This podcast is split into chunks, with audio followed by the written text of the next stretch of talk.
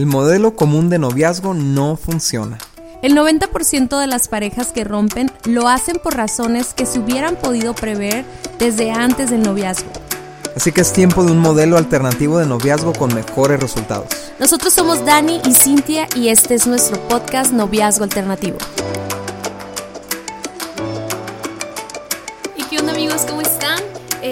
Esta semana nos propusimos que teníamos que sacar el podcast, la semana pasada no pudimos, pero en serio que los hemos traído en nuestro corazón y bienvenidos al podcast de Noviazgo Alternativo. Sí, Cintia, este, yo, este tema que ha, mostrado una realidad que vive la juventud cristiana, ¿no? De, cargar con culpa, de cargar con... Eh, o estar viviendo actualmente en un comportamiento que saben que está mal y eso les llena de culpa y les llena de frustración y, saben que está estorbando su relación con Dios, ¿no? Entonces nos da mucha compasión saber que hay tantos jóvenes en esa situación y por eso, por eso quisimos hablar de este tema de restauración sexual, ¿no? Y empezamos la semana pasada hablando de este tema, empezamos hablando de cómo Dios está buscando restaurarnos para que podamos experimentar su voluntad para nuestra vida sexual, ¿no? Si esa es la primera vez que nos escuchas, de verdad te invitamos a que vayas y escuches el, los otros temas de esta serie de Sexo al 100.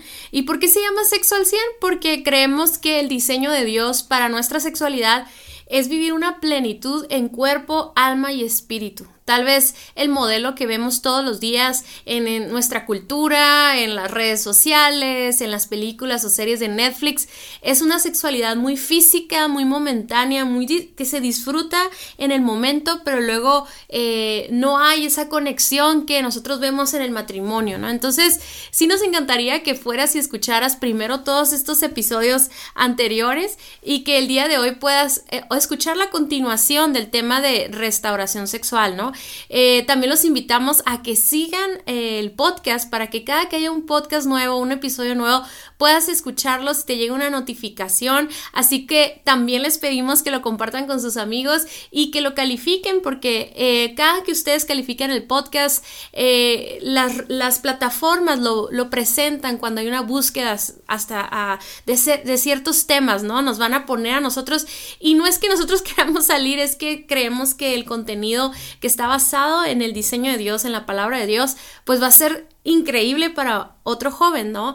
Entonces, y volviendo a lo que estabas comentando, Dani, fíjate que el otro día yo platicaba con una amiga y le decía, es que sabes que a veces uno vive tanto tiempo dentro de la iglesia que no alcanzas a entender o a percibir lo que está afuera, o sea, lo que el día a día vive un joven, ¿no? Entonces, a veces pensamos los líderes o los papás que nuestros jóvenes no están experimentando esa clase de presión o que realmente ellos nunca han hecho. Yo, o sea, uno, uno piensa en un joven de la iglesia o del grupo de jóvenes, jamás te imaginarías que practicara sexualidad, eh, que viera pornografía o que tuviera sexo oral o masturbación, ni siquiera te imaginas que ellos puedan estar pasando por todas estas cosas.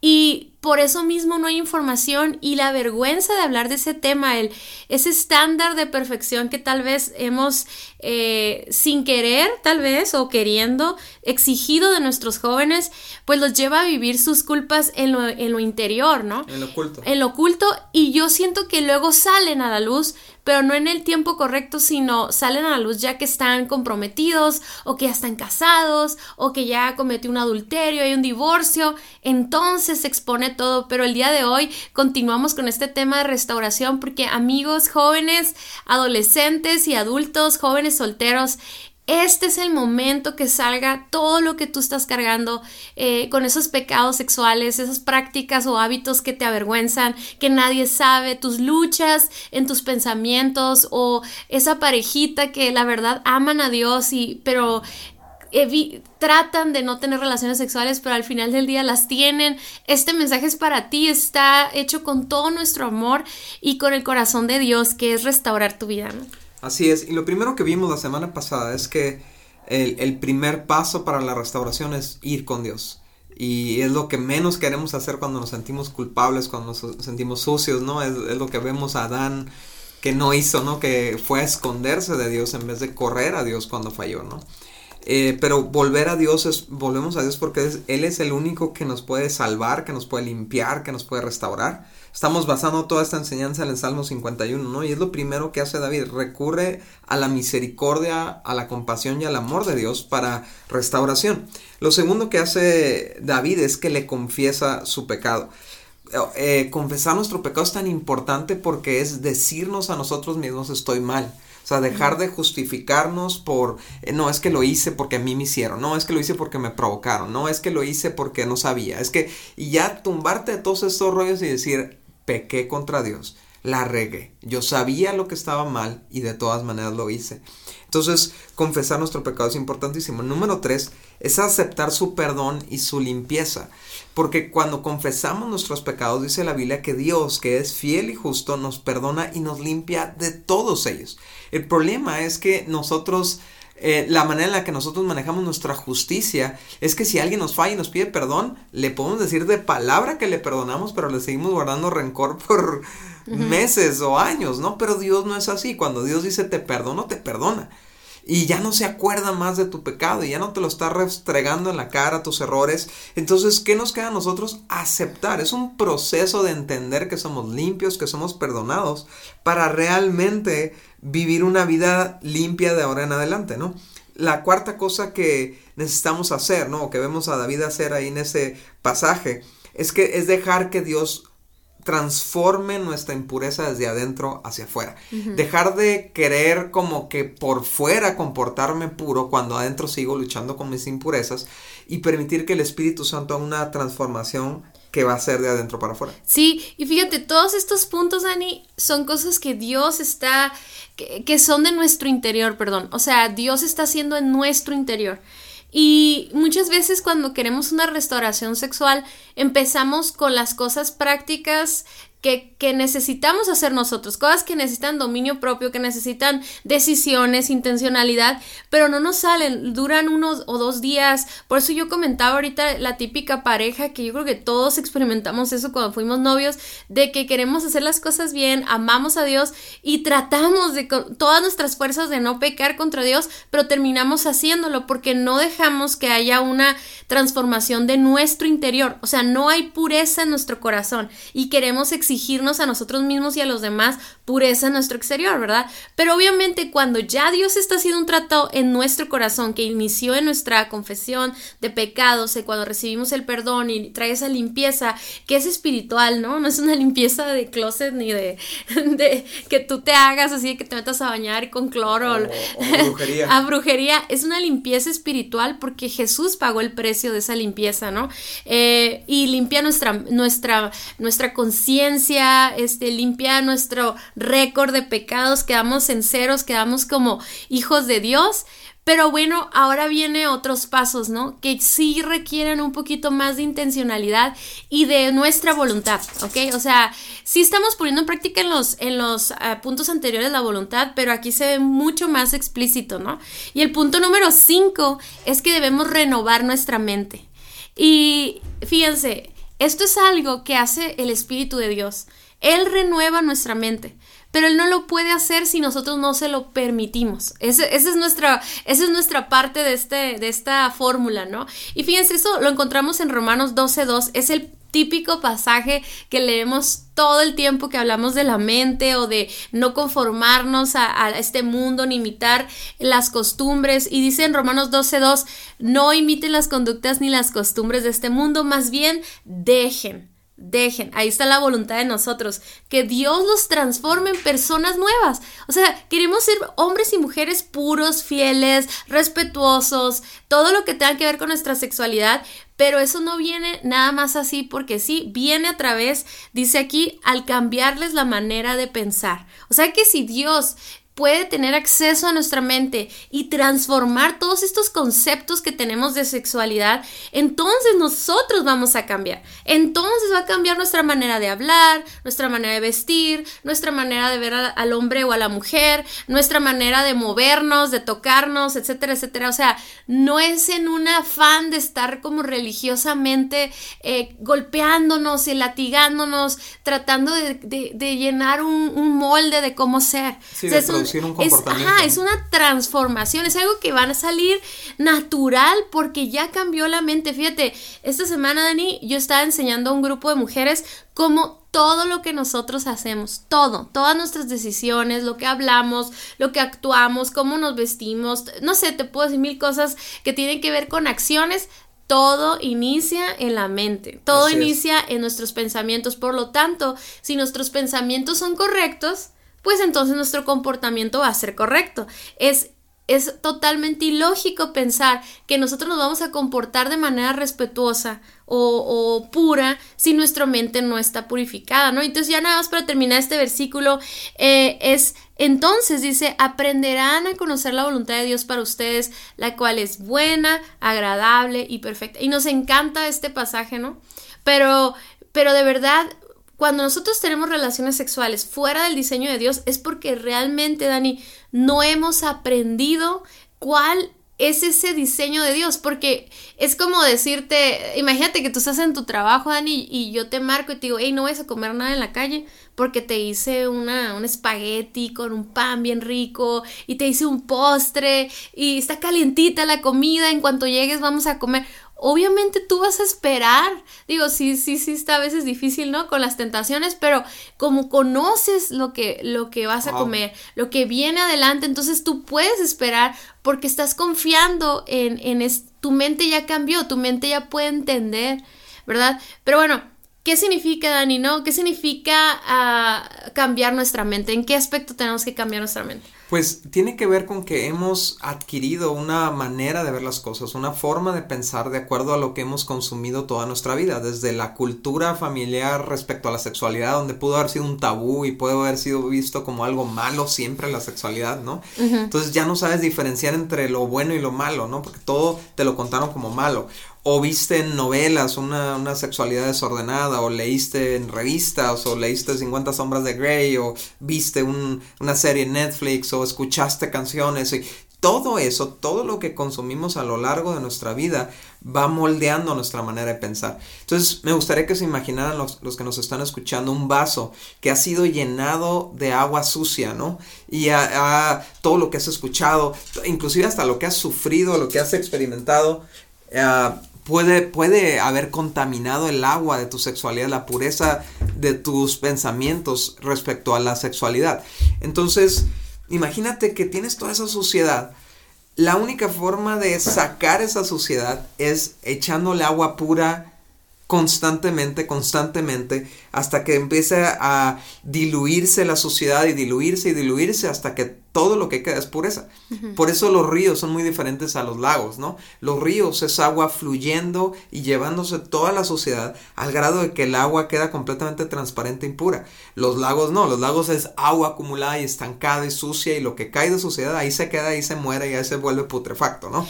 Entonces, en el caso de nosotros, esto es es eh, llenarnos ahora de cosas puras, llenarnos de pasajes bíblicos que hablan sobre pureza sexual, sobre el diseño de Dios para nuestra sexualidad, oír alabanzas, eh, renovar nuestras conversaciones, o sea, tener conversaciones puras con amigos, con compañeros, o sea, llenarnos de contenido limpio para que salga la inmundicia, ¿no? Sí, es que hay muchos conceptos que son importantes y que definen nuestro comportamiento en nuestra mente. Por ejemplo, cómo vemos al sexo opuesto. Por ejemplo, si yo soy una mujer que estoy viendo a todos mis amigos con un potencial de tener intimidad o de ser novios o lo que sea, y no los veo como mis hermanos, como mis amigos, ya llegará el tiempo en el que dejes de poner a los amigos en bro zone, ¿no? Entonces empezarás a, buscar una pareja con quien formar un matrimonio, pero cambiar nuestra manera de ver a los hombres. Por ejemplo, a mí me pasaba eso, Dani, yo cuando yo era soltera, yo veía a cualquier hombre y yo estaba pensando si le gusto o no le gusto, y, y si me habla, y si me toca, y si esto, y me hacía ilusiones y me emocionaba y todo. Entonces yo tuve que cambiar eso y empezar a ver a mis amigos con respeto, verlos como personas que podía tener una amistad, poder compartir ciertas cosas, pero hasta ahí, pues, ¿no? Cambió totalmente de ver mi, mi, manera, eh, pero fue una decisión. Sí, me explico? Y lo mismo aplica para los hombres, ¿no? Sobre todo eh, ahora que es tan probable que hayas consumido pornografía a los 12 años de edad, ¿no? 13 años de edad y, o a veces hasta menos. Ahorita el, la edad inicial de pornografía son 8 años de edad. Entonces toda esa información basura que recibiste dañó tu forma de ver tu sexualidad, la sexualidad en general y también de ver a las mujeres, al sexo opuesto. Al grado que, bueno, hay estudios recientes que, que demuestran que la pornografía objetiviza a la mujer la, la, eh, el, el, erotismo como lo presentan los medios, la, vuelve a la mujer como un objeto a los ojos y a la mente del hombre. Entonces necesita ver una, eh, este proceso de renovación. También... disculpa, Dani, es que también, y, y sí entiendo ese punto, pero también creo que con todo con todo este movimiento eh, de la mujer, de la igualdad con el hombre, yo creo que también la mujer lo está tomando de la misma manera. O sea, es como, como tú siempre dices, ¿no? O sea, estamos copiando las malas cosas de los hombres en vez de aprender lo bueno, ¿no? O sea, esas cosas que tanto nos molestan que ellos hagan con nosotras como mujeres, ahora nosotros estamos copiando, digo yo, ¿no? En espero, pro de la igualdad. Espero, espero que nunca hacerlo, pero también eso de, ver al hombre como un objeto eh, en tu sexualidad también está sucediendo y las mujeres están tratando de vivir su sexualidad eh, de un día, de, un, de una sola ocasión eh, con toda la libertad y sin culpa y todo. ¿Por qué? Porque eso es también la cultura actual, ¿no? Y fíjate, Cintia, aún, aún las, los jóvenes y jovencitas que están lidiando con temas de, de, problemas de identidad sexual, ¿no? Donde siendo mujeres se ven como hombres o siendo hombres se ven como mujeres. Eh, es necesario pasar por este proceso de renovación de tu mente para que te puedas ver como Dios te ve. De eso se trata la renovación de tu mente, ¿no? Verte como Dios te ve, ver al sexo opuesto como Dios lo ve. O sea, y, me encanta escuchar testimonios de personas que pudieron vencer sus luchas con el tema de la, de la identidad sexual donde antes veían a, a personas del sexo opuesto como desagradables para tener una intimidad con ellos y, y, a las personas del mismo sexo como agradables para tener intimidad con ellos y de repente Dios transforma sus mentes y les permite verles como Dios les ve. Entonces ahora la persona del sexo opuesto se vuelve agradable para tener una cita, para tener romance y para en un futuro tener intimidad de matrimonio, ¿no? Pero y, y entonces y el sexo, eh, el mismo sexo ya se ve como, eh, no, esto está fuera de límites porque Dios así lo ve. Sí, y fíjate que en este punto de cómo nos vemos a nosotros mismos es tan importante vivirlo después de haber cometido tantos errores porque eh, como tú te percibes, tu identidad va a definir mucho tus acciones, tu comportamiento también. Entonces, si yo, si yo me sigo viendo como una víctima, como la que abusaron de ella, o, o la que tuvo relaciones sexuales, o la que ya no es virgen, o el que ya no es virgen, hombre, o sea, tú vas a seguir luchando con esa condenación a pesar de que ya aceptaste el perdón y todo anteriormente, tú puedes estarte percibiendo de esa manera. Y, eso se me hace bien importante. Eh, yo, yo creo que una de las cosas con las que más luché yo fue el aceptar en mi mente mi nueva identidad, ¿no? Y sentirme una persona digna. Por ejemplo, una, una mujer que ya tuvo relaciones o un hombre que tuvo relaciones no se debe de autocalificar o estimar eh, por su falla o por lo que hizo si ya realmente ha recibido el perdón de Dios. Entonces, como tú te ves, es como tú vas a darte a respetar, es como tú vas a vestirte, es como, es como tú vas a hablar, etcétera, etcétera. Entonces, me hace que es muy importante. Y sabes cómo me acordé ahorita eh, cómo el hijo pródigo llegó, se arrepintió, regresó a casa y el padre hizo una y otra vez acciones que le recordaban quién era él. O sea, él venía con una mentalidad, no me importa que yo sea el siervo, no me importa con tal de, no soy digno de, de esto, pero el padre una y otra vez hacía cosas para que él cambiara su manera de pensar y recordara, hey, no, tú eres hijo, tú eres digno, tú tienes un anillo, tú eres limpio, tú eres esto, o sea, y, y necesitamos ese proceso de Romanos 12.2, es algo que nosotros le dejamos a Dios hacer. Es algo espiritual, amigos, pero Dios, ¿cómo lo hace? O sea, vamos a ponerlo en práctico porque a veces uno nomás dice, Dios va a hacer esto, pero no entendemos, ¿no? Y es eso que dice Dani, o sea, que, de que alimentas tu mente cuando nosotros alimentamos nuestra mente de la palabra de Dios, de la adoración, de su presencia, cuando te cambiamos de las conversaciones, todo eso, Dios está trabajando en nuestra mente. O sea, no, no, se imaginen algo así súper mágico y cósmico y místico en donde Dios te cambia el cerebro, ¿no? O sea, no, no, no, más bien lo está moldeando de nuevo, lo está transformando. Nuestro cerebro es, es, es, un, es un órgano increíble porque tiene una plasticidad Cada pensamiento deja una marca en nuestro cerebro, pero cuando cambiamos esos pensamientos, se regenera, se moldea de nuevo y toma una forma distinta, ¿no? Entonces, aquí es bien importante apoyarnos de, de líderes, apoyarnos de líderes espirituales, de apoyo, de consejería, de psicología también, o sea, buscar, buscar tener un proceso en el que nuestra mente esté siendo renovada. Hay tantos libros, Dani, La batalla de la mente, La batalla de todo joven,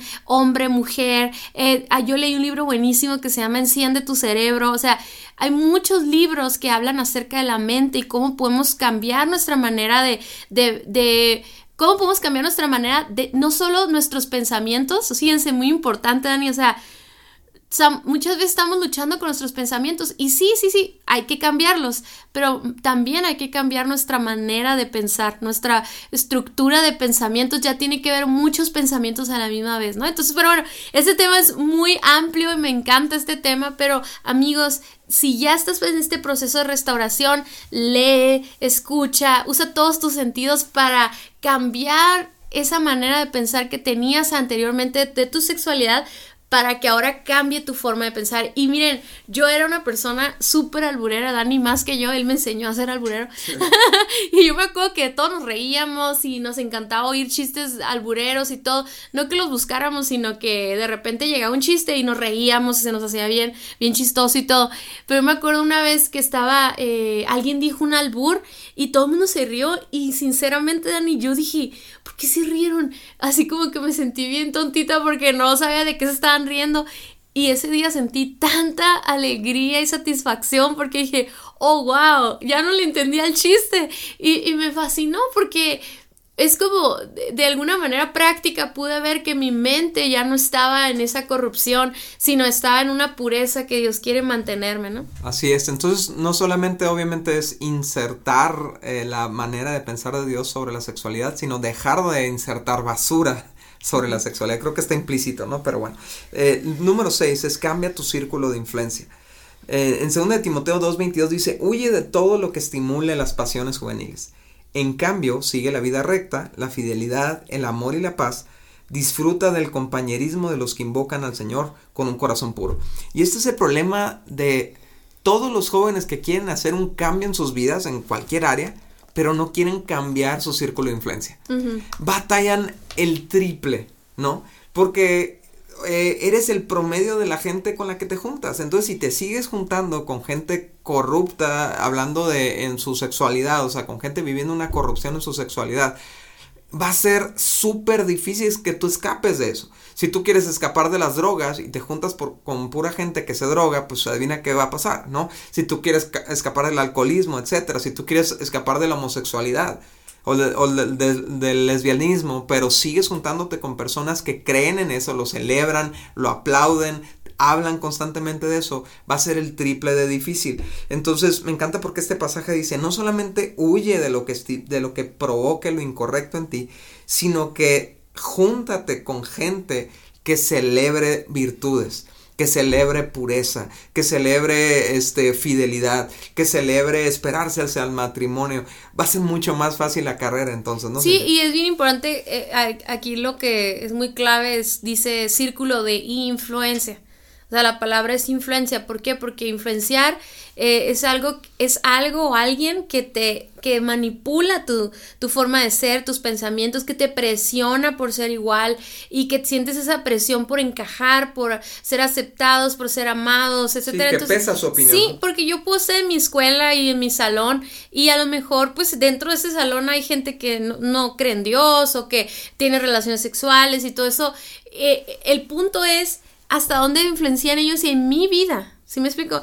Eh, ¿Qué tanto permito, o sea, por ejemplo, estar con un grupo de amigos, pero no estoy escuchando sus conversaciones o no estoy tratando, no está entrando en mi mente y contaminándome de nuevo, ¿no? Entonces, ¿qué es, ¿cuáles son tus círculos de influencia? O sea, como jóvenes debemos de pensar quiénes están teniendo un impacto en mi corazón. ¿Quiénes son? Muchas veces son tus amigos más cercanos con los que pasas en las tardes o con los que sales los fines de semana. A veces son este redes sociales, ¿verdad? Eh, páginas que tú sigues y que, ah, maldito Instagram, ¿no es cierto? Que, que escucha nuestras conversaciones y nos manda, yo le decía a Dani en la mañana una, una situación que me incomoda muchísimo ahí, que una, una, una lucha mental que tengo, ¿no? Acerca del, del, ejercicio y del peso y no sé qué. Instagram todos los días me pone páginas y páginas y páginas de cuentas de, de fitness y yo sí quiero saber de eso, pero no al grado que me lo están poniendo. Entonces, de, Instagram no le importa mi sexualidad, Instagram no le importa mi estabilidad emocional. Entonces Instagram va a lanzar lo que sea, pero nosotros... de lo que quieres, Sí, o sea, nosotros debemos decidir bloquear cuentas, dejar de seguir cuentas, este, limitar el tiempo que pasamos en Instagram o en otras redes sociales, o sea, Instagram va a ser una influencia en nuestras vidas el momento en que nosotros le permitamos eso y tenemos que cambiar de círculos de influencia, pero también la música. Tal vez tú puedas decir, no, yo no me junto con nadie que, que viva su sexualidad eh, fuera del orden de Dios, no sigo cuentas de Instagram, pero te pones a escuchar reggaetón todo el día. O sea, y estás estimulando tu cuerpo y tus deseos y todo. Entonces, eso tampoco te va a ayudar a tu restauración, ¿no? Sí, y fíjate, Cintia, yo me acuerdo que una decisión clave que tuvimos que tomar nosotros, ¿no? Cuando decidimos eh, eh, ser restaurados en esta área es cortar con gente. Y era gente que apreciábamos muchísimo, o sea, eran, eran amigos muy queridos, pero era eso o nuestra pureza, pues era eso o nuestra relación con Dios. Y no significa que ya no les hablamos o que les sacamos la vuelta, simplemente ya no son influencia para nosotros, ya no convivimos de tal manera que son influencia para nosotros, ¿no? Y, y en vez de eso cambiamos por otros amigos que, eh, o sea, que son amigos que celebran nuestra espiritualidad, que con las que podemos compartir nuestra fe, etcétera, etcétera, ¿no?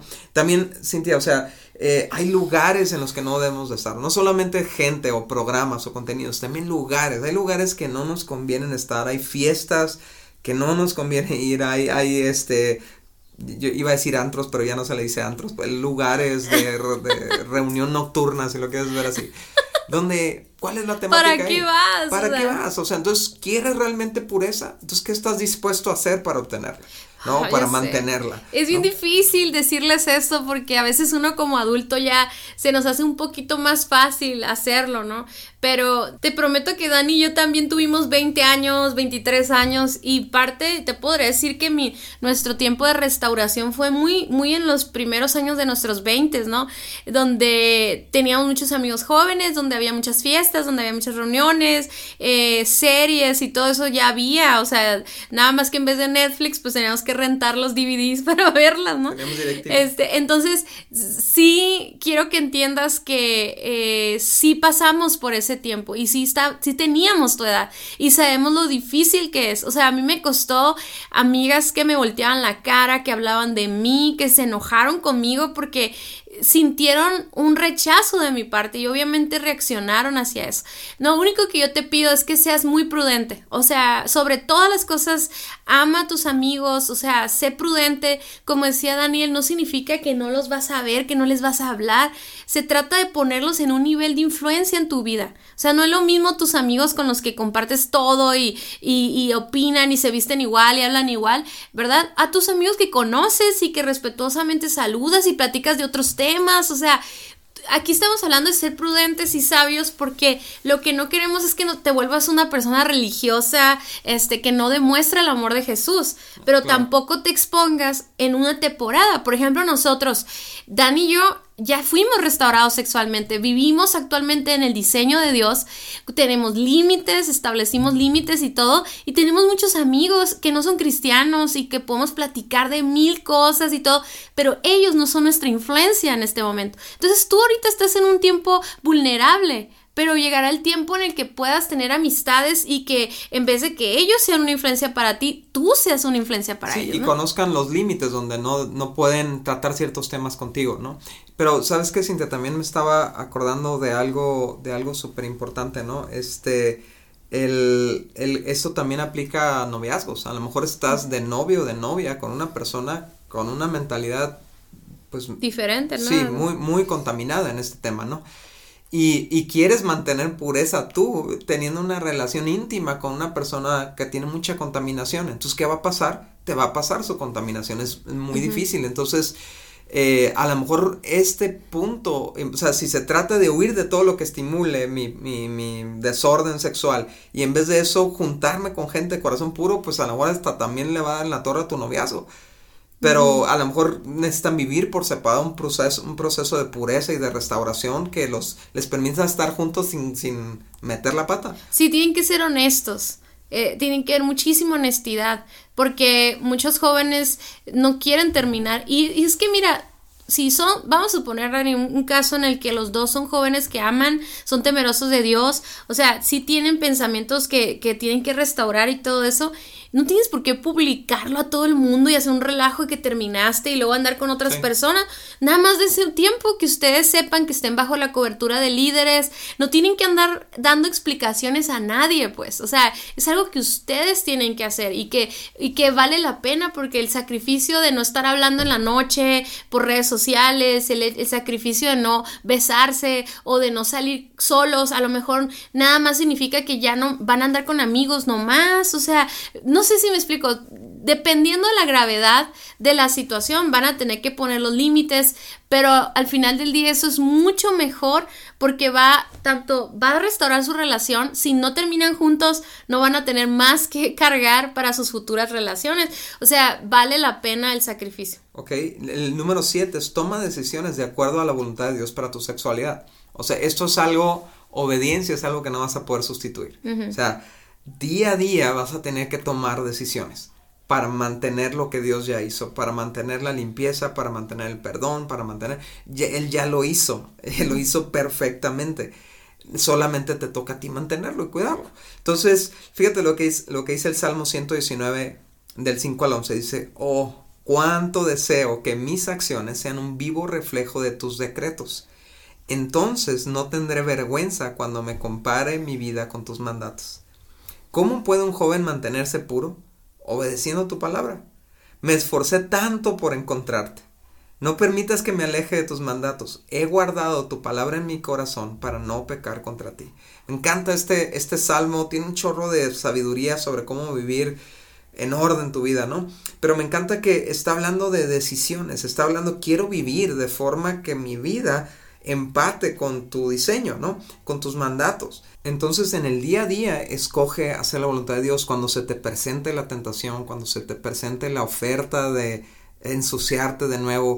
O sea, lo que mencionaba Cintia ahorita de cómo nuestra identidad va a repeler eso, porque decimos, no, es que ahora soy un hijo de Dios, es que ahora soy limpio, es que ahora soy, fui escogido por Dios para vivir de una manera diferente. Dios diseñó la sexualidad de una manera diferente, entonces no voy a caer en esto. Pero eh, es un acto de voluntad que por ahí lo mencionabas también, que eh, Dios no lo va a hacer por ti.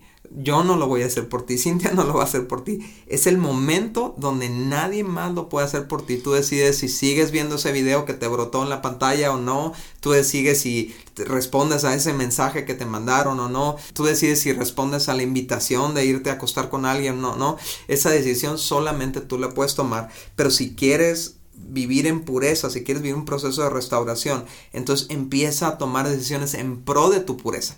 Y es aquí, Cintia, donde muchas veces se maneja una lógica bien equivocada, donde es, ¿qué tanto me puedo acercar a la mugre sin ensuciarme? Y aquí lo que tú tienes que cambiar es qué tanto me puedo alejar de la mugre para no ensuciarme. O sea, o qué tan cerca puedo estar de Dios para no tropezar en la mugre. ¿no? Entonces, si cambiamos esa mentalidad, van a ser mucho menos los accidentes. Cuando vivimos en la línea de lo que está bien y está mal, constantemente estamos cruzando la línea y cada que la cruzamos, no es nada más, ay, metí el pie y me regreso, no, metes el pie, oh, te vas otra vez y te embarras y otra vez regresas a la línea, pero no vivas en la línea de la moralidad o la inmoralidad, vive en el lado de la santidad, ¿no? Y hay que recordar que la bendición de vivir en obediencia. Claro. O sea, eh, a veces somos un poco inconscientes de eso porque suena muy como un tema muy cristiano, ¿no? Pero es la verdad, o sea, bendición viene a tu vida cuando eres obediente a Dios. Entonces, aférrate a eso, aférrate a las promesas que Dios te hace a través de la obediencia, recuérdalas constantemente eh, y disfruta de las bendiciones de vivir en paz, de no vivir en culpa, de vivir sano, sana, etcétera, ¿no? ¿Sabes, qué pensamiento me, sirve a mí mucho, Cintia? Es, es el pensar, eh, me encanta servir a Dios con la conciencia limpia. y no, no voy a sacrificar eso por un momento de placer, ¿no? Por un momento de ver algo o de escuchar algo. O sea, me encanta, me siento tan bien cuando sirvo a Dios con, con la, con la conciencia limpia, ¿no? Y punto número 8, cambia tu dinámica con el sexo opuesto. ¿Y qué significa esto? Desde que si ya cambié mi mentalidad acerca de la sexualidad, cambié mi mentalidad acerca de los demás, de, de, las personas, cómo las veo, y también cambié mi mentalidad de cómo me identifico yo y cómo me valoro yo, cuál es el, cuál es el diseño de Dios para mi vida, etcétera. Eso se tiene que ver reflejado en la manera en que yo trato al sexo opuesto, al que normalmente trataba diferente, caía en pecado, pues obviamente ya no lo trato igual. ¿Verdad? Lo trato diferente. Y a mí me encanta porque en la Biblia nosotros encontramos tres tipos de, de relaciones con el sexo opuesto, ¿ok? Por ejemplo, encontramos el que es tu familia que es tu padre, tus hermanos, tus primos, y, y, los tratas de una manera, ¿no? La siguiente, el que encontramos ahí, es tu prójimo en general, que son tus amigos, este, que son, este, los compañeros de trabajo, de escuela, etcétera, etcétera. Y encontramos al esposo.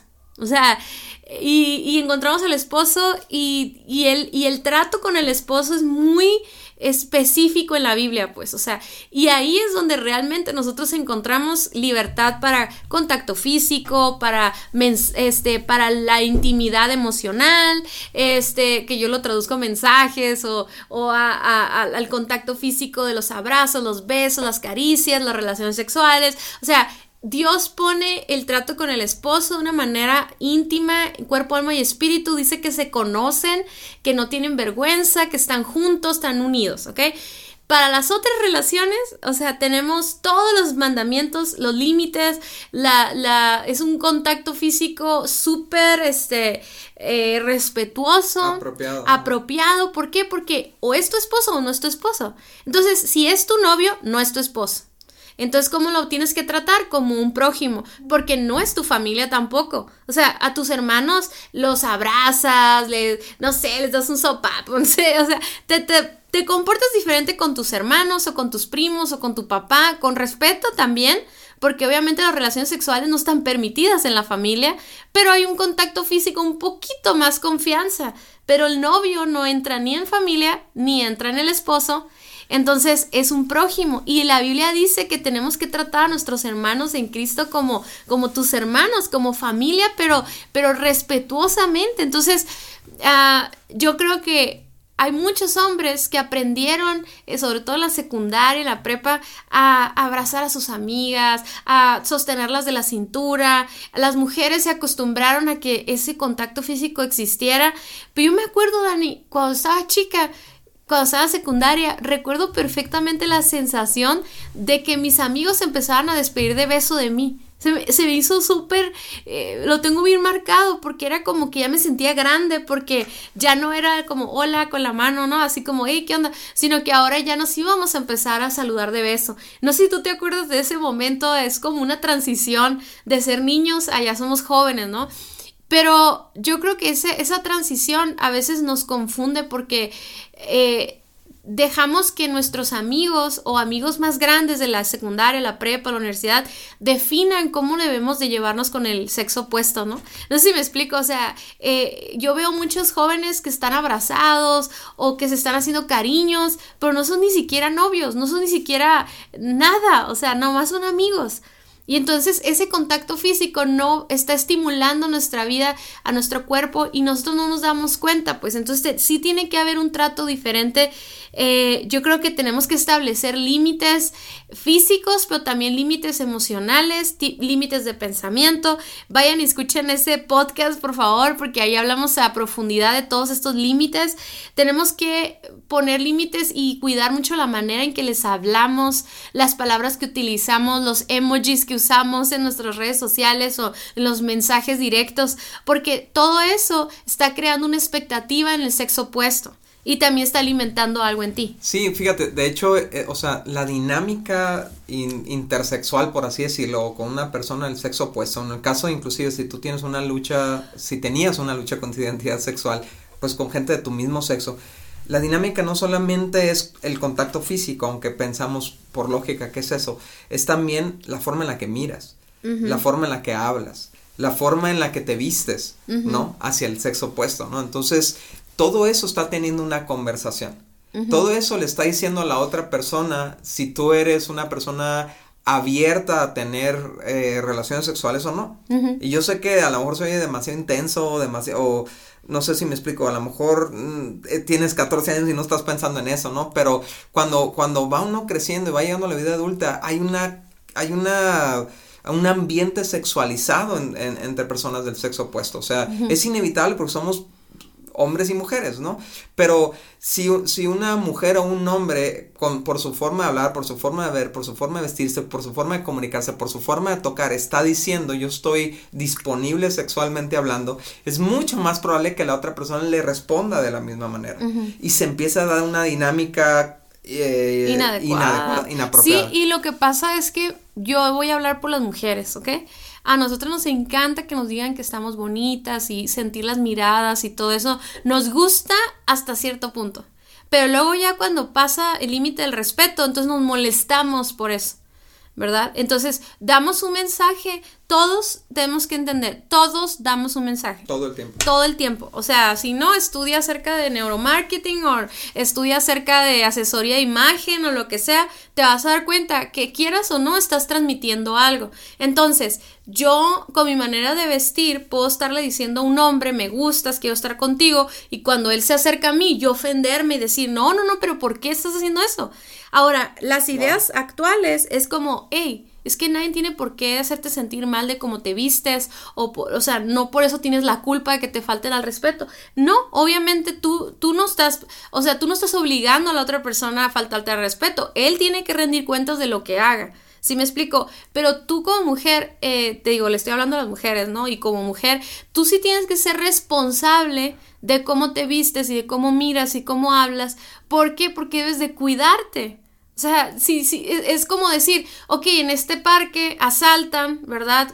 roban celulares y luego yo llego al parque con mi iPhone 12 presumiéndolo y todo. No es mi culpa que me lo roben, no es mi pecado que me lo roben, pero yo sí tengo una responsabilidad de, las, de mi seguridad y, mis, y de mi celular, ¿no? De cuidarlo. Entonces, no significa que no puedo ir ahí, significa que yo tengo que tomar los límites necesarios para eso. Entonces, es un tema un poco controversial, porque hay opiniones muy, muy, este, drásticas separadas, ¿no? Pero yo sí algo que yo les he dicho a mis hijas o a jóvenes pequeñas que van creciendo, es decirles, mira, tu cuerpo está cambiando. Ya no eres la niña plana y flaquita que, que, que, eras antes. O sea, antes tú te ponías un shorts y te veías cute, ¿no? Te veías bonita. Ahorita te pones ese mismo shorts y ahora te ves deseable y sexy, ¿no? Entonces, eh, eh, hay, hay, toda una un, un, grupo de mujeres y hombres que defienden su sensualidad y te dicen que la, la abraces y la vistas y te sientas bien con eso, ¿verdad? Pero obviamente eso no viene del origen del diseño de Dios. Entonces estamos hablándole a hombres y mujeres jóvenes que quieren vivir una restauración sexual. Entonces cambia tu manera de vestir, cambia tu manera de cuando ves a una, entras a un salón, a un grupo de amigos, ¿cómo ves al hombre? ¿Te le quedas viendo a sus ojos? ¿O hombres volteas y le haces un recorrido por todo su cuerpo? O sea, tiene que cambiar. Cuando tú como hombre llegas a un lugar con unos amigos y todo, y hay una chava con un escote así súper provocativo, o sea, yo sé que tú estás luchando por no voltearla a ver. ¿Me explico? Entonces a lo mejor te vas a tener que ir a otro lugar, cambiar, o sea, a lo mejor te vas, a lo mejor y te vas a quedar en esa reunión. Por eso es importante, mujeres, que entendamos eso. O sea, qué importante es entender que los hombres están luchando por no verte como un objeto, pero si tú te estás promoviendo como un objeto sexual, pues entonces le dejas la, la, la lucha bien difícil, ¿no? eso que dices está padrísimo porque no es nada más preocuparme por mi pureza, sino por la pureza de los demás. O sea, ser responsable con cómo yo puedo afectar la pureza de los demás. Y si eso lo tradujéramos a los hombres, ¿no? Eh, obviamente los hombres son más visuales, son caen más en impureza a través de los ojos, a través de lo que ven. Por eso el mercado número uno para la pornografía son los hombres. Pero las mujeres son lo que escuchan. Entonces, tú también como hombre eres responsable de lo que produces en el corazón de, una mujer a la, en la forma en la que le hablas, en la forma en la que le coqueteas o, o la, le andas los Mensajes, los mensajes. Entonces, todos tenemos una responsabilidad para con nosotros mismos, pero también para con los demás. Entonces, en resumen, yo sé que este tema es un poco controversial. Eh, yo soy bien responsable con eso, Dani. O sea, yo sé que yo no tengo un cuerpazo acá de gimnasio ni nada. Todavía. Ah, no es cierto. Pero fíjate que, o sea, yo soy bien responsable de mi manera de vestir porque quiero, o sea, quiero ser responsable conmigo misma y con mi sociedad. O sea, y, y, cada una de nosotras tenemos diferentes cuerpos, todas sabemos en qué ropa nos podemos ver provocativas, este, hay, ropa para todo, no porque la moda determine un estilo de blusa, no por eso te la tienes que poner, o sea, tú decides qué te tienes que poner, o sea, ahorita hay una moda ni que yo estaba viendo las tendencias, ¿no? De este año, y todas las blusas son cortitas, escotadas, de tirantes y todo, y para uno como mujer es es así como, pues está bien bonita, está haciendo calor, vamos a ponerla. Nada más piensa, mi cuerpo, que con esa blusa, ¿cómo se va a ver? ¿Qué va a reflejar? ¿Qué comunica? ¿Qué, qué, mensaje estoy dando de mi sexualidad? ¿Estoy hablando de que soy una mujer eh, que me respeto y que cuido mi sexualidad para el matrimonio? ¿O me estoy promoviendo cuando yo ando con esa ropa? Entonces, es tu decisión. Cada uno de nosotros vamos a decidir hasta qué punto vamos a, vestirnos y todo eso. Pero en general, como resumiendo este punto, es voy a cambiar mi dinámica con el sexo opuesto. Yo, yo siempre digo, imagínate que tienes un círculo a tu alrededor eh, como a un metro de distancia eh, eh, y, ese es tu perímetro en el que nadie se puede meter en ese círculo, ¿no? O sea, yo no, yo no me estoy abrazando con mis amigos, yo no estoy besando a mis amigos o haciéndoles cariños a mis amigos. O teniendo conversaciones inapropiadas. Sí, no, no, es, es como mi espacio personal y así lo voy a mantener hasta el día en que yo me case. O sea, ¿qué, quiere decir? Que si yo estoy, tengo un novio o una novia, el hombre, no me siento en sus piernas, no, no estoy ahí provocándolo, besándolo en el cuello, no estoy a solas con él en el carro. O sea, ¿por qué? Porque si yo, explicando lo anterior, ¿no? Mi novio no es mi papá, no es mi hermano, no es mi esposo. Entonces voy a tratarlo como eso. O sea, ni siquiera eso hago con mi familia, pues, me, o sea, jamás ni pensarlo con, una, con un prójimo, ¿no? Sí, de hecho, ese pasaje de Timoteo así lo dice, ¿no? Dice que trates a, los hombres como a tus hermanos y a las mujeres como a tus hermanas, pero no concibes un comportamiento sexual con tu hermano o tu hermana. Entonces, de la misma manera dice, trátalos con toda pureza. Entonces, ese es nuestro estándar, es, una, es, un, es un gran estándar. Y Cintia, para, para cerrar este punto, eh, la Biblia habla de, de una palabra muy interesante, habla de modestia, ¿no? Y, a mí me encanta la palabra modestia porque modestia significa aunque tengo no lo ando presumiendo.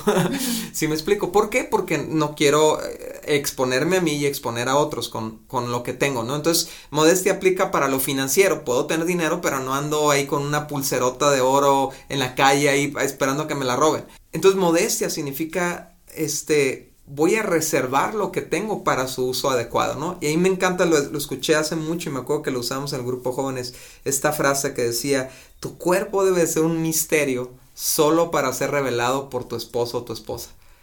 Y eso me encanta de ti, amor, que, que eres bien misteriosa cuando sales a la calle, cuando convives con otras personas. O sea, realmente nunca, nunca andas con ropa pegada, ni, ni escotada, ni, ni mostrando demás. Eh, pero lo revelas para mí en el momento y en el espacio adecuado, ¿no? Nuestra intimidad. Y les animo a los que nos están escuchando, esa intimidad tuya, emocional, sexual, física, resérvala, guárdala para tu matrimonio. Muchas gracias por haber escuchado nuestro podcast. Para nosotros es muy importante escuchar tus comentarios y dudas. Te invitamos a conectarte a través de nuestro Facebook e Instagram Guía de Noviazgo Alternativo o nuestra página vivoalternativo.com. Si el tema de hoy fue de ayuda para ti, compártelo con todos tus amigos. Hasta la próxima.